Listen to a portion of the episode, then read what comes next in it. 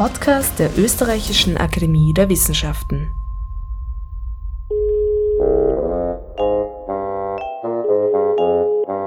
ÖRW Science Call. Heute am Apparat Elena Lydia Kreusch, ÖRW-Doc-Stipendiatin am Institut für Theater, Film und Medienwissenschaften der Universität Wien. Ihre Disziplin oder Ihr Forschungsfeld?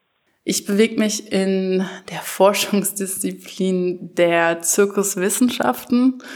Ich bin am Institut für Theater, Film und Medienwissenschaft. Dementsprechend spielen natürlich Theaterwissenschaften eine große Rolle, aber auch Performance Studies, Anthropologie und Ethnographie, weil ich eben äh, mit narrativen Interviews arbeite viel und auch Mobility Studies, weil ich mich eben mit Mobilität beschäftige. Ihr aktuelles Forschungsprojekt in drei Sätzen.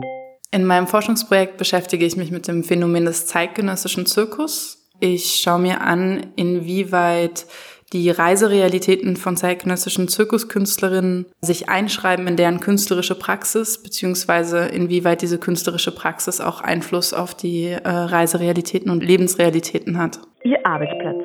Sie schauen von Ihrer Arbeit aus. Was sehen Sie?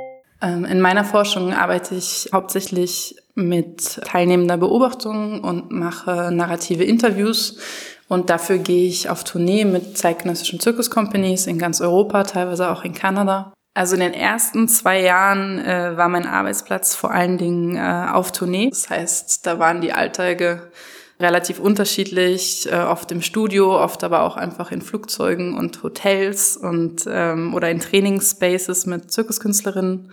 Und jetzt in meinem letzten Jahr der DIS ähm, bin ich am IFK. Und äh, wenn ich da von meinem Arbeitsplatz aufschaue, dann sehe ich meinen Tischnachbar, den Moritz Pisk, der meistens sehr gut gelaunt ist. Was ist Ihr liebstes wissenschaftliches Werkzeug?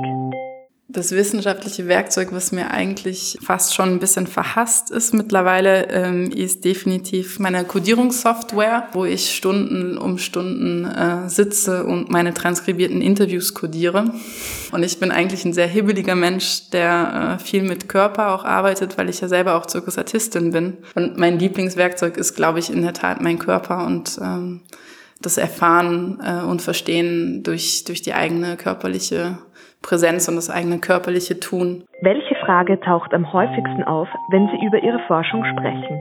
Ich bin relativ häufig mit dem Missverständnis konfrontiert, dass wenn ich über meine Forschung spreche, das Gegenüber häufig äh, sehr traditionelle Zirkusbilder im Kopf hat, so richtig mit ähm, Elefanten, Zirkuszelten und Wohnwägen.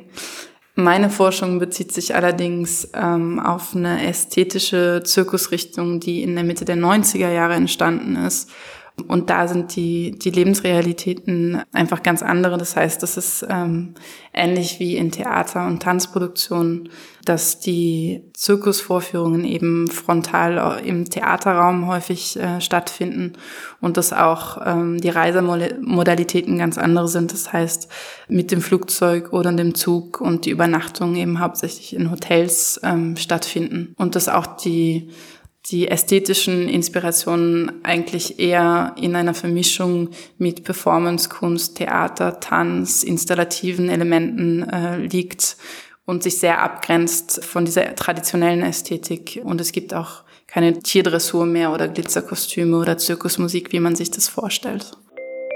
Eine aktuelle Literaturempfehlung aus Ihrem Feld.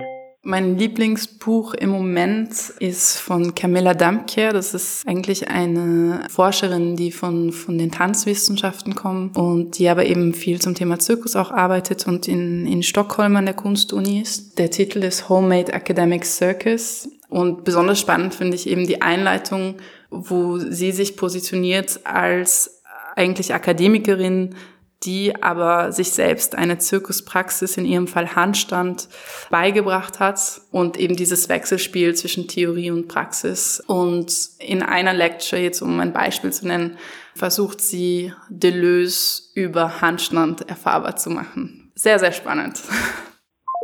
ÖRW Science Call